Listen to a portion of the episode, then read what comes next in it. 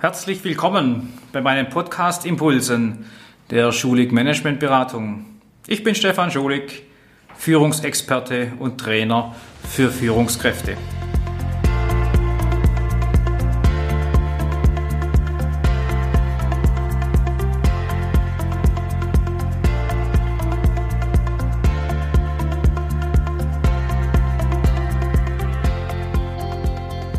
Ja, heute ist mein Thema, was heißt eigentlich führen? Führen im Unternehmen. Vor kurzem bekam ich eine E-Mail, wo jemand geschrieben hat, sind Sie eher ein Führer oder ein Manager? Ich habe ihm darauf auch zurückgeschrieben, aber dazu später noch eine Info. Ja, wir brauchen Menschen, Menschen, die Führung übernehmen, aber auch Menschen, die managen können. Zu welchen gehören Sie? Eine Definition gefällig? Googeln Sie eine. Ich bin nicht der Maßstab für Definitionen, aber ich kann Ihnen dazu ein paar wertvolle Impulse geben. Und die Antwort zunächst mal im Vorab schon, um die Katze aus dem Sack zu lassen, ja, wir brauchen beides. Wir brauchen sowohl die Leute, die Führung übernehmen, Leadership entstehen lassen und wir brauchen auch die Manager, die das auch umsetzen können. Beides ist also erforderlich. Man könnte es zusammenfassen unter dem Aspekt, Management ist, eine, ist ein Handwerk und Führung ist eine Haltung. So ist also Management eher darauf fokussiert, auf Organisationen und Prozesse zu zielen und Führung ist hingegen auf Menschen orientiert. Der VDI hat es mal formuliert, Führungskräfte sind Personen mit Budget und oder Personalverantwortung. Führungskraft bedeutet für mich also beides, Leader und Manager zu sein, wissend, dass wir beides nicht perfekt beherrschen, aber doch beides brauchen. Als Unterscheidungshilfe will ich auch ein paar Hinweise geben. So diese Unterscheidung Manager, Führungskraft, so Unterscheidung zwischen Zielorientierung und Aufgabenorientierung. Das lässt mit Definitionen übrigen, aber lässt uns besser daran orientieren, was wir denn sein sollen. Die Führungskraft, die sich Ziele setzt, tut die richtigen Dinge, anstatt nur die Dinge richtig zu tun. Eine gute Führungskraft schafft äh, kreative Alternativen, anstatt, wie der Manager vielleicht, nur Mängel zu beseitigen. Eine gute Führungskraft erzielt Ergebnisse, anstatt nur Vorschriften zu befolgen. Und so eine Führungskraft, eine gute, erhöht den Gewinn, anstatt nur Kosten zu reduzieren. Und letzter Gedanke noch hierzu ist, dass eine Führungskraft optimiert die Mittelnutzung, anstatt nur die Mittel zu bewahren. In meinen Seminaren frage ich gerne die Frage, was heißt für Sie führen? Macht eine persönliche Definition, was führen für Sie bedeutet. Ich kriege da unterschiedliche Dinge, ein paar, die mir gut gefallen, die ich selber auch irgendwo aufgeschnappt habe oder selber definiert habe für mich. Vielleicht bringen sie Ihnen auch den einen oder anderen Gedanken und Impuls dazu. So, Sie kennen das, Liebe ist Pünktchen, Pünktchen, Pünktchen. Das können wir auch mit Führen machen. Führen heißt Pünktchen, Pünktchen, Pünktchen. Für mich ist eine der schönsten Formulierungen, Führen heißt andere zum Erfolg kommen lassen. Das ist eines der schönsten Definitionen, da gehört noch viel Fleisch dazu, aber das ist im Prinzip der Extrakt dessen, wenn es uns gelingt, dass meine Mitarbeiter, dass mein Umfeld, die mit mir zusammenarbeiten, dass ich die in die Lage versetze, erfolgreich zu sein, dann strahlt es automatisch auch Erfolg auf mich zurück. Das wäre eine coole Sache, als Führungskraft andere zum Erfolg kommen zu lassen und dann ist mein Erfolg eigentlich schon Beiwerk. Eine andere Definition, die mir gefällt, heißt, führen heißt einen Mitarbeiter oder eine Gruppe unter Berücksichtigung der jeweiligen Situation auf gemeinsame Werte und Ziele der Organisation hin beeinflussen. auch ein Gedanke. Sehr wichtig, führen, Mitarbeiter führen. Wichtig ist auf die jeweilige Situation, weil die sind nicht immer identisch. Das ist ja die Aufgabe der Führungskraft. Und auf gemeinsame Werte und Ziele der Organisation hin beeinflussen bedeutet für mich, das auch auf einer Wertebasis zu machen, die es wert erachten lässt, diese Ziele innerhalb dieser Organisation, dieses Unternehmens auch leben zu lassen. Peter Drucker, Guru im Bereich Führung, hat es auch auf den Punkt gebracht, führen heißt für ihn die natürliche und ungezwungene Fähigkeit, Menschen zu inspirieren. Auch cool. Wie gelingt es mir, andere zu begeistern, ihnen zu sagen, auf was es ankommt? Sie kennen dieses Bild, diese Metapher, die Sehnsucht nach dem Meer entstehen zu lassen. Und es auch noch nicht aufgesetzt, sondern ungezwungen, natürlich. Führen heißt für mich auch, wo noch niemand gegangen ist. Dort, wo andere schon den Weg vorplaniert haben, eine Schneise durch den Wald geschlagen haben, dort ist nicht so arg schwer zu führen. Führen ist eine Kunst, wenn es darum geht, dort zu gehen, wo noch niemand gegangen ist. Auch eine sehr schöne Aufgabenstellung für eine Führungskraft zu wissen, ich suche mir einen Weg, ich bahne mir ihn und ich nehme meine Mitarbeiter mit auf diese spannende Reise.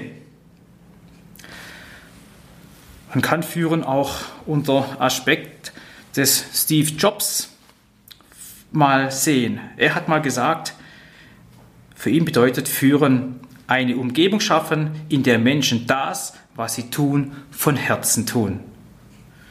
Das wäre so eine wunderschöne Zielvorstellung, dass wir Menschen das tun lassen, was sie gern machen. Geht nicht immer, wissen wir, typisch deutsch, ja, weil es nicht immer geht, lassen wir es bleiben. Der Grundgedanke, die Grundhaltung ist aber, wenn die Leute, die Menschen das tun, was sie gerne tun, dann ist es eine wunderbare Motivation von ihnen heraus. Noch eine zum Schluss hier, was führen bedeutet. Da heißt es in einer Formulierung, Führung heißt eine Vision formulieren, sie im eigenen Tun ausdrücken, sie überzeugend kommunizieren und sie auf neue Situationen übertragen und durch die freiwillige Kooperation anderer Menschen verwirklichen. Wow, da stecken jetzt wirklich viele Impulse drin. Erstmal Vision formulieren, muss ich eine haben. Vision heißt in dem Fall ein großes Ziel, dass es sich lohnt, auch werteorientiert sich lohnt, dafür zu arbeiten, zu kämpfen, sich dafür auch täglich aus dem Bett zu begeben. Sie im eigenen Tun ausdrücken, diese Vorbildfunktion, sie nicht nur zu kennen, sie auch umzusetzen im eigenen Tun, sondern auch sie überzeugend zu kommunizieren, als auch be bereit zu sein, es anderen auch so mitzuteilen. Die Chance nutzen, sie auf neue Situationen zu übertragen. Eben jede Situation bedarf vielleicht Änderungen, Anpassungen, Korrekturen.